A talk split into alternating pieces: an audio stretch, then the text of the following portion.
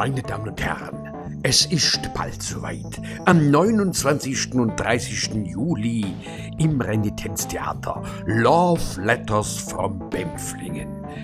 Ein Mann geht um die Welt oh, und kehrt dann nach Hause. Elvis trifft Elvis.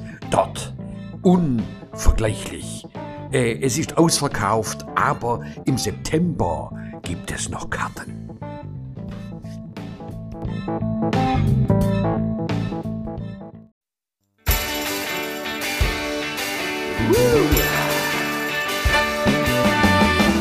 ein Bärle ist für mich wie ein Freund.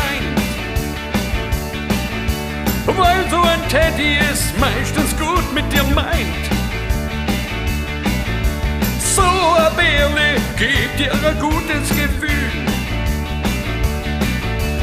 Bleibt immer bei dir und dem wird auch nicht so viel.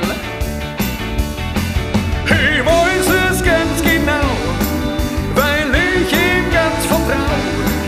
Du kannst nicht viel versauen, dein Bärle bleibt da. Dein Bärle bleibt da.